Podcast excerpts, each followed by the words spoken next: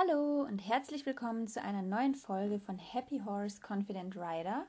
Heute mit dem Thema korrekte Kopf-Hals-Position, wobei korrekt bitte in Anführungszeichen zu betrachten ist. Ich finde, das ist ein Thema, das einen als Reiter sehr oft beschäftigt, weil es dazu sehr viele verschiedene Ansichten gibt und weil die Kopf-Hals-Position ja auch immer in Kombination mit dem korrekten oder eben falschen Reiten steht.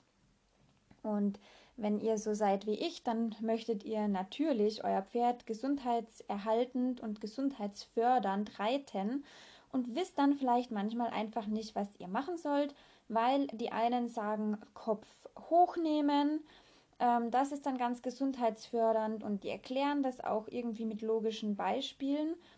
Und die anderen sagen, nein, das Pferd muss vorwärts, abwärts gehen, nur das ist gesund und die haben genauso logische Beispiele.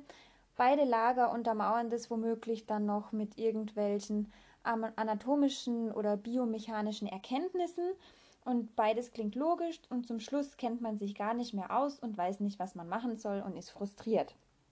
So ging es jedenfalls mir sehr, sehr, sehr, sehr lange Zeit und ähm, deswegen habe ich mich dazu entschlossen, diesen Podcast zu diesem Thema aufzunehmen. Und zwar ist es so, dass ihr eigentlich ähm, unterscheiden könnt bei den ähm, Leuten, die bekannt sind und die eine gewisse Art von Reiterei anpreisen. Ihr könnt eigentlich diese zwei Lager unterscheiden. Es gibt diejenigen, um es simpel auszudrücken, die sagen, der Kopf und der Hals des Pferdes, die müssen hoch, die müssen oben sein. Und dann das zweite Lager, das sind diejenigen, die sagen, Kopf und Hals des Pferdes, die müssen nach unten. Diese zwei Möglichkeiten gibt es. Wobei ich auch da schon irgendwie den Ansatz ein bisschen ähm, falsch finde, weil ähm, Reiterei, das ist ja nichts Starres. Das Pferd ist ja in Bewegung, das ist ja was Dynamisches. Wir werden Kopf und Hals sowieso niemals äh, die ganze Zeit in ein und derselben Position halten. Vor allem am Anfang nicht, wenn die Pferde noch gar nicht die entsprechende Muskulatur haben. Aber das ist wieder was anderes. Ich persönlich sehe das in der Zwischenzeit etwas anders. Und zwar ist für mich die Kopf-Hals-Position im Prinzip ähm, das Kommunikationsmittel vom Pferd das, also darüber, wie das Pferd seinen Kopf und seinen Hals trägt, können wir als Mensch ganz viel ablesen.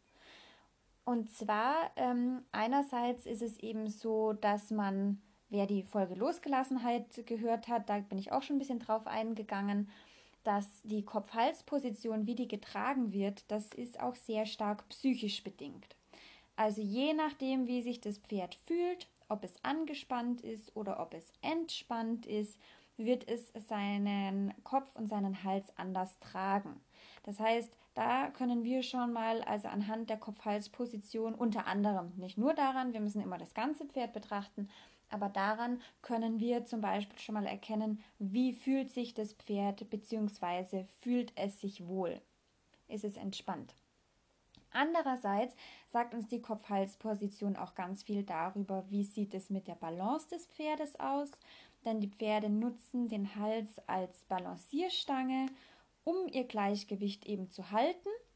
Auch deswegen ist für mich die Kopf-Hals-Position nichts Starres, denn wenn wir auf einem Schwebebalken gehen oder auf Slackline, was jetzt moderner ist, dann werden wir am Anfang auch die Arme zur Seite strecken und die, wir werden aber auch mit den Armen rudern und da wird mal der linke Arm höher gehen als der rechte Arm, einfach um das Gleichgewicht zu halten. Und wenn die Pferde den Hals als Balancierstange nutzen, dann wird der sich natürlich auch da in einem gewissen Rahmen bewegen, damit sie darüber überhaupt das Gleichgewicht halten können. Und da sagt uns dann eben schon auch viel darüber aus, wie sieht es mit der Balance des Pferdes aus.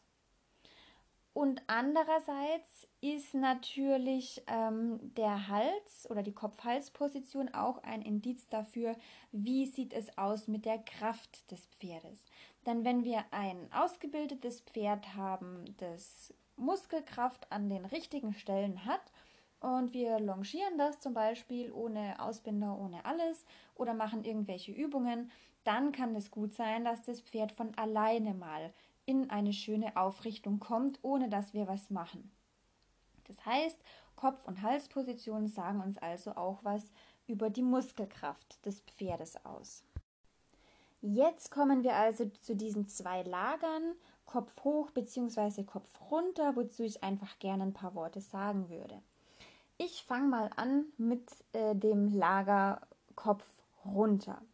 Da ist es ganz wichtig, dass wir unterscheiden, nicht jeder, der dafür ist, dass das Pferd den Kopf tief tragen sollte, um gesundheitsfördernd gearbeitet zu werden, ähm, die sind also alle nicht gleich und nicht in einen Topf zu werfen. Denn beim Lagerkopf herunter gibt es die Leute, die die Rollkur verfechten.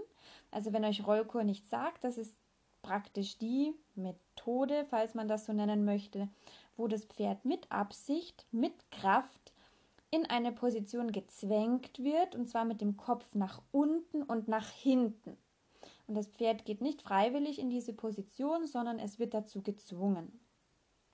Und ich sage das wirklich nicht sehr oft, weil eigentlich bin ich immer der Ansicht, ähm, es gibt selten etwas, was falsch ist. Es kommt immer aufs Pferd drauf an. Aber bei der Rollkur, da gibt es auch genügend wissenschaftliche Studien und auch aus biomechanischer Sicht genug Evidenz dafür, dass diese Methode definitiv und absolut falsch ist fürs Pferd. Dieses Zwingen in eine Richtung, die nach unten und nach hinten geht. Und dann haben wir eben die Leute, ähm, die zwar auch sagen, das Pferd sollte tendenziell Kopf und Hals nach unten nehmen, sollte das tief nehmen, aber eher im Sinne von vorwärts, abwärts. Auch da muss man wieder aufpassen, vorwärts, abwärts ist nichts, was mit der Hand erzwungen wird, ein korrektes vorwärts, abwärts. Ähm, das verstehen leider ganz viele Trainer falsch oder haben das falsch verstanden, deswegen hält sich das irgendwie so hartnäckig aber grundsätzlich ist vorwärts-abwärts eine Position, in die das Pferd nicht mit der Hand hinein manipuliert werden soll, sondern das korrekte, gesundheitsfördernde Vorwärts-Abwärts, von dem einige Leute sprechen, wie eben beispielsweise die Welter Böllers, die da ähm, eben sehr dahinter stehen, die sagen eben schon, dass das Pferd alleine diese Position finden muss, als hineingezwungen werden soll, aber dass es ganz einfach darum geht, dass das Pferd Hals und Kopf nach unten nimmt. Warum? Das Nacken-Rückenband, falls ihr davon schon mal gehört habt, das sich ähm, im Prinzip von Kopf bis zum Schweifansatz des Pferdes zieht, ähm, das wird gespannt in dem Moment, in dem die Pferde den Kopf nach unten nehmen. Und das führt wiederum dazu, dass dieses Nacken-Rückenband die äh, Wirbelsäule ein Stück anhebt und somit den Rücken stabilisiert. Und das Ganze eben ohne Muskelkraft, weswegen die Pferde einen Reiter so ähm, gesundheitsfördernd tragen können, auch wenn sie noch nicht so die Muskelkraft haben. Zum Beispiel eben junge Pferde. Beim Vorwärts-Abwärts ist es eben außerdem so, dass das Pferd seinen Schwerpunkt nach vorn verlagert, indem es Kopf und Hals eben nach vorne unten nimmt und so dann ins Laufen kommt, weil es einfach mit dem Rest vom Körper diesem Schwerpunkt nachlaufen kann. Ihr könnt es ähm, im Selbsttest einmal ausprobieren, wenn ihr euch hinstellt und dann euren Oberkörper ein Stück nach vorne neigt, dann werdet ihr feststellen, dass euer restlicher Körper folgt und ihr anfangen werdet, ganz automatisch einen Schritt zu machen. Und das ist eben bei diesem Vorwärts-Abwärts, dass auch da ohne viel Muskelkraft die Pferde ähm, laufen oder gehen. Was nicht der Fall ist, was sich auch ganz hartnäckig hält, wobei das eigentlich nie jemand ähm, behauptet hat, jedenfalls nie jemand von den Leuten, die sich wirklich auskennen, von vorwärts abwärts wird nicht die Hinterhand gestärkt. Also definitiv nicht. Ich habe ja gerade erklärt, das Vorwärts-Abwärts ist dazu da, dass das Pferd, das noch nicht viel Kraft hat, eben trotzdem den Reiter gesundheitsfördernd tragen kann mit seinem Rücken. Aber das ist definitiv nicht der Fall, dass in irgendeiner Weise die Hinterhand gestärkt wird. Die läuft da erstmal einfach nur dem Schwerpunkt hinterher, wie ich ja gerade erklärt habe. Genauso ähm, verhält es sich mit der Bauchmuskulatur. Beim Vorwärts-Abwärts wird nicht automatisch die Bauchmuskulatur mittrainiert. Überhaupt nicht. Die Pferde nehmen ja nur den Kopf tief. Dazu müssen sie nicht zwangsläufig ihre Bauchmuskeln anspannen. Das bedeutet, Hinterhand- und Bauchmuskulatur müssen in weiterer Folge natürlich durch andere Übungen gestärkt werden. So viel dazu. Ähm, Im zweiten Lager, wo es eben darum geht, dass die Leute sagen, die Pferde müssen den Kopf hochnehmen, damit sie korrekt gehen können und damit sie gesundheitsfördernd gearbeitet werden können, die argumentieren das meistens mit der Balance und dem Gleichgewicht. Die sagen, es ist ganz wichtig, dass das Pferd ähm, sein Gleichgewicht auf Hinterhand und auf Vorderhand gleichmäßig verteilt und um ihm das zu erleichtern, nehmen wir Kopf und Hals nach oben, weil so automatisch etwas mehr Gewicht auf die Hinterhand kommt und die Pferde sich da einfach leichter tun. Denn ansonsten, so argumentieren sie, fällt das Pferd auf die Vorhand und damit werden die Vorderbeine geschädigt.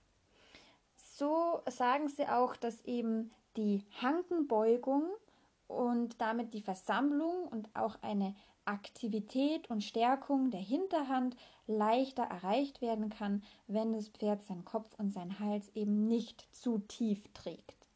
Aber auch da muss man wieder aufpassen, denn ähm, auch da gibt es einige Reitweisen, die das Pferd mit der Hand äh, einfach manipulieren und den Kopf hinaufnehmen. Ähm, und das ist wieder was anderes als diejenigen, die das eben etwas passiver angehen. So, aber auch hier ist eben der Fall, naja, nur weil das Pferd den Kopf hinaufnimmt, ähm, spannt es nicht automatisch die Bauchmuskeln. Also das ist ähm, eigentlich logisch, weil Kopf hoch oder Kopf runter hat mit der Bauchmuskulatur nichts zu tun. Und nur weil die Pferde den Kopf hinaufnehmen, ist das per se auch noch keine Stärkung der Hinterhand. Also auch da gehören wieder spezielle andere Übungen dazu.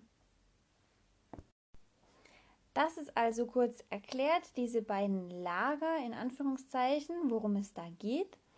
Ähm, ich betrachte das Ganze, wie ich bereits vorhin kurz erwähnt habe, etwas anders. Und zwar, wenn man dem Grundsatz folgt, die Form folgt der Funktion, was ja sehr viele Reiter aus dem klassischen Bereich eben sagen. Und dieser Spruch kommt eben auch aus der Osteopathie. Auch die Welter Böllers zum Beispiel halten sich an diesen Grundsatz. Dann ist es mit dieser Kopf-Hals-Position was ganz anderes. Denn wie ich auch eingangs erwähnt habe, ist es ein ganz starkes Kommunikationsmittel und meiner Meinung nach kommt das immer drauf an, wie das Pferd Kopf und Hals trägt. Naja, worauf kommt es an? Ähm, auf ganz viele verschiedene Faktoren und jede Kopf-Hals-Position hat für das Pferd einen Nutzen in dem Moment. Also wenn man ein junges Pferd longiert und es hat Kopf und Hals ein Stück weit oben, dann wird es einen Nutzen haben. Ja, zum Beispiel den Nutzen, das Gleichgewicht nicht zu verlieren. Wenn das Pferd dann gelernt hat, mit dem Gleichgewicht auf der Kreislinie irgendwie umgehen zu können, dann kann es auch sein, dass es plötzlich nach ein paar Einheiten vorwärts, abwärts geht. Einfach weil es Kopf und Hals in dem Sinne nicht mehr braucht, um das Gleichgewicht zu halten, weil es dementsprechend entspannter läuft und weil es so vielleicht sagt, naja, so ist es weniger anstrengend, äh, mit dem Rest von meinem Körper einfach zu laufen oder zu traben. Also auch da muss man wirklich wieder sagen, die Form, in dem Fall die Form von Kopf und Hals, folgt der Funktion. Und das Pferd weiß im Normalfall automatisch, welche Funktion jetzt gerade angesagt ist, was jetzt gerade gebraucht wird. Ich würde mich da auch nicht versteifen, wie es zum Beispiel beim Vorwärts-Abwärts häufig gemacht wird, ähm, dass das korrekte Vorwärts-Abwärts nur bis auf Höhe des Buggelenks ausgeführt werden darf. Jedes Pferd ist in seiner Anatomie anders und wenn das Pferd dann eben mal ein paar Schritte auf Höhe vom Kapalgelenk ist, dann ist es überhaupt nicht schlimm oder wenn es auch mal drüber ist. Also es ist ja alles eine dynamische Sache und von daher ist das überhaupt nicht tragisch. Das ist ein Spielraum. Da sind Abweichungen definitiv möglich. Was mache ich jetzt aber, wenn ich den Eindruck habe, mein Pferd weiß nicht so richtig automatisch, was es mit seinem Kopf und mit seinem Hals macht? Wenn ich zum Beispiel ein Pferd habe, das sich ständig heraushebt. Also da ist natürlich die Frage, wie sich das Pferd hinaushebt, denn was Pferde im Normalfall niemals von alleine machen, ist, dass sie wirklich sich nach hinten oben herausheben, wo dann so der Unterhals herausgedrückt wird. In dem Moment fallen die dann auch ganz stark ins Hohlkreuz und es ist ja noch unangenehmer, wenn da ein Reiter oben drauf sitzt.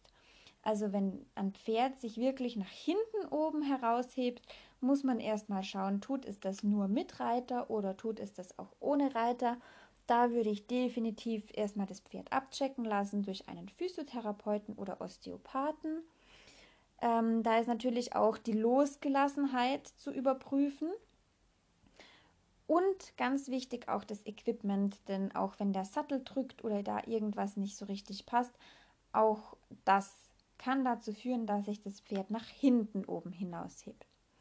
Wenn man jetzt sagt, ähm, das Pferd hebt sich nicht nach hinten oben hinaus, aber es geht halt nicht mit schönem runden Hals oder es geht nicht im Vorwärts-Abwärts, dann muss man auch da einfach schauen, ähm, warum ist es so. Also ist es wirklich die Balance oder die Kraft oder ist es irgendwie was anderes? Ähm, ist es neu, dass der Reiter oben drauf sitzt? Das sind alles natürlich solche Dinge, die da berücksichtigt werden müssen. In dem Fall kann man dann auch zu lösenden Übungen greifen, dass man sagt, dass man die Muskulatur so ein bisschen ähm, dehnt und ein bisschen dazu animiert, sich zu entspannen. Je nachdem, was das Pferd kann, ähm, habe ich persönlich da gute Erfahrungen gemacht mit Übertreten. Ähm, dann kann man eben auch schauen, was das Tempo betrifft.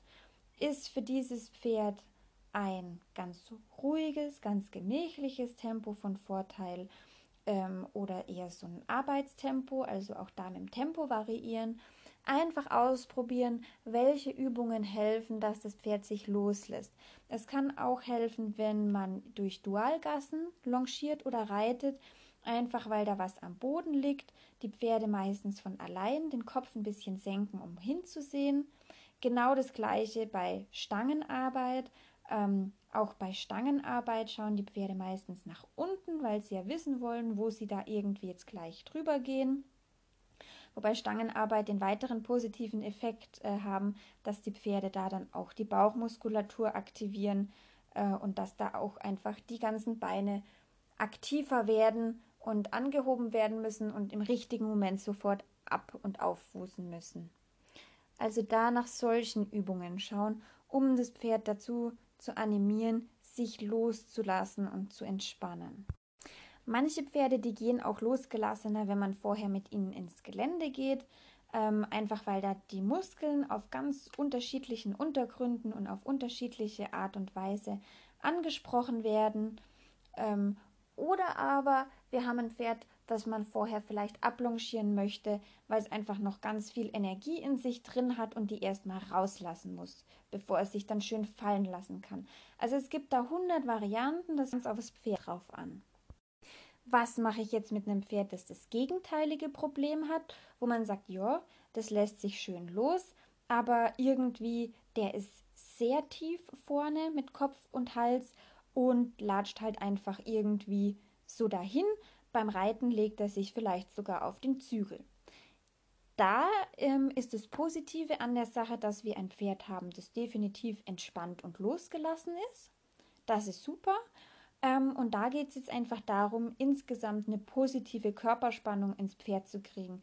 Das Pferd dazu äh, zu bekommen, dass es die Bauchmuskeln mehr aktiviert, dass es mit der Hinterhand mehr arbeitet und einfach insgesamt mehr Energie im Pferd drin ist. Auch da gibt es wiederum verschiedene Übungen, eben von Seitengängen über Gelände, bergauf, bergab, was einfach den ganzen Körper ähm, stärkt und auch da viel Wechsel reinbringen. Also viele Handwechsel. Wenn ihr Seitengänge reitet, dann wirklich ähm, zum Beispiel fünf Schritte Schulter herein, danach schon gleich wieder fünf Schritte Gruppe herein, sodass das Pferd auch mental einfach ähm, weiß, es kommt jetzt in kurzen Abständen ständig etwas Neues und dadurch, dass es dann schon in so eine Erwartungshaltung gerät, wird es automatisch mehr Körperspannung bekommen. Da muss man allerdings die Balance finden, dass es nicht gestresst wird und eine negative Körperspannung bekommt, sondern wirklich eine positive Körperspannung. Das gleiche ist, wenn man zum Beispiel rückwärts geht, vier Schritte, und dann gleich wieder im Schritt oder im Trab angehen, vier Schritte, und dann wieder rückwärts. Auch das bringt positive Körperspannung ins Pferd, wenn man das ruhig macht, wenn man einen Kandidaten hat, der einfach ähm, mental sich dann gern reinsteigert, nervös wird und ein bisschen aufzwirbelt, dann muss man halt schauen, dass man diese Wechsel von einer Übung in die anderen nicht ganz so schnell macht und wirklich Ruhe dabei ausstrahlt. Ähm, aber auch da Stangenarbeit auf jeden Fall, wie gesagt, wo die Bauchmuskeln einfach schon aktiviert werden müssen. Solche Dinge. Da geht es dann wirklich meistens um Körperspannung, die aufgebaut werden muss. Natürlich bei einem Pferd, ähm, das sich jetzt auf den Zügel legt, kann es durchaus sinnvoll sein, den gar nicht erst zu tief kommen zu lassen und da wirklich mehr das Vorwärts als das Abwärts zu forcieren, wobei man das sowieso immer tun sollte und einfach wirklich zu schauen, dass er gar nicht erst äh, so tief kommt, sondern vorwärts geht und durch den Körper von hinten nach vorne schwingt und nicht von hinten nach unten. Also in dem Fall kann es durchaus dann eben auch helfen, das Pferd höher zu nehmen. Ihr seht, das Ganze ist sehr flexibel und kommt auf das Pferd drauf an. Und wie gesagt, je nach Problem hat sowohl eine höhere Kopf-Hals-Haltung als auch eine tiefere Kopf-Hals-Haltung durchaus einen Sinn und kann auch als Korrekturmaßnahme angewendet werden. Das waren jetzt ganz grob meine Gedanken zum Thema korrekte Kopf-Hals-Position. In der Praxis ähm, gibt es da dann noch viele Möglichkeiten und viele Dinge, die es zu beachten gilt. Und das ist auch nicht immer ganz einfach. Aber ich hoffe, dass ich euch damit wenigstens ein bisschen eine Orientierung äh, geben konnte und euch auch so ein bisschen die Angst nehmen davor, äh, wie soll jetzt mein Pferd laufen oder oh Gott, es hat jetzt den Pferd, äh, den, den, den Pferd, äh, den Kopf oben oder oh Gott, es hat den Kopf unten. Es hat schon alles irgendeine Funktion und irgendeinen Sinn also nicht in Panik geraten und bis zum nächsten Mal.